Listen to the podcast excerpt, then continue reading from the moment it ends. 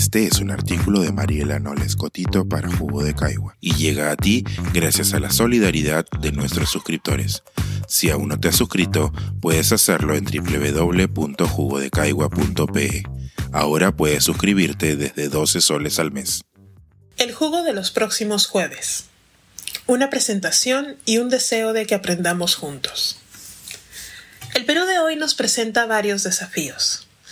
Dada la cotidianidad y diseminación casi descontrolada de las fake news, la preferencia por el consumo exclusivo de noticias que alimentan nuestros sesgos de confirmación y nuestros propios prejuicios respecto de las ideas contrarias, además de la degradación del debate público y su reducción al ataque personal para desacreditar al oponente, quienes nos dedicamos al oficio del pensamiento, parte de la academia y otros, somos puestos en escenarios curiosos cuando nos embarcamos en el ejercicio de compartir nuestras ideas, reflexiones y pareceres.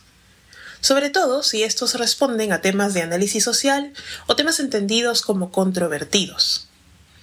Esta chica, quien será, habla desde la herida. Se victimizan solos. Seguro es acomplejada. Es racista.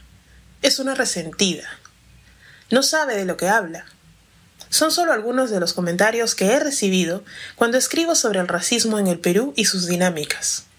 Los comentarios más curiosos son los que cuestionan mis reflexiones debido a mi supuesta o posible falta de conocimiento sobre el tema, pues podría estar concluyendo que hay racismo en el Perú y que los afroperuanos son un grupo afectado por dinámicas específicas de racismo estructural debido a mi supuesto o posible dolor. Es decir, debido a que soy una persona afrodescendiente, hablando de afrodescendientes. Sin embargo, estos comentarios no consideran que mi estudio sobre el tema no se limita a mi tiempo en este planeta como una mujer afroperuana. No hablo desde la herida, aunque esta sí duela a veces, sino desde los más de 10 años de estudio y análisis que he realizado en diversas instituciones de educación superior para entender la realidad local y hemisférica de las personas de ascendencia africana además de mi trabajo técnico sobre la materia desde el Estado y desde la sociedad civil. Cuando se tiene la intención de poner nuestros conocimientos o habilidades al servicio del país, el tipo de reacciones suele ser otra. La tendencia, en algunos casos, sin embargo, es bastante parecida. El ataque personal antes que la discusión de las ideas. Recuerdo que ante el anuncio de mi incorporación a un órgano colegiado de ciudadanos y ciudadanas, cuya labor sería la veeduría del cumplimiento de compromisos electorales, sin paga o permanencia, porque el cargo duraría únicamente durante el periodo electoral, los comentarios no se hicieron esperar. Figuretti, impresentable, cómplices, parásitos del Estado, ¿cuánto le estarán pagando? Aparentemente un tal Soros me enviaría un cheque o algo así no saben dónde están paradas y algunos otros más coloridos. No comparto estas reacciones para provocar lástima de ningún tipo, pues vengo aprendiendo que la exposición pública, por más mínima que sea, expone a este tipo de comentarios y opiniones personales amparadas en el anonimato que brindan las redes sociales.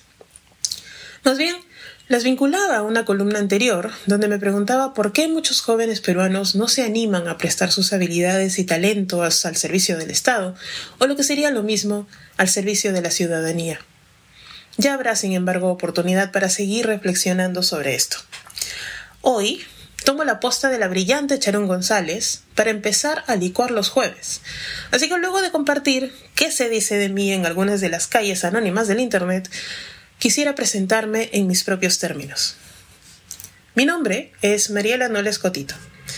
Utilizo siempre mi segundo apellido para ayudar a visibilizar un poquito el trabajo invisible y no remunerado que hacen las mujeres en nuestra sociedad para sostener y sacar adelante a sus familias. Mariela Noles no sería Mariela Noles sin la señora Cotito. Soy abogada, nunca dejo de estudiar ni de buscar aprender más. La broma corriente en casa es que si alguien se pierde una graduación de Mariela, siempre puede asistir a la siguiente.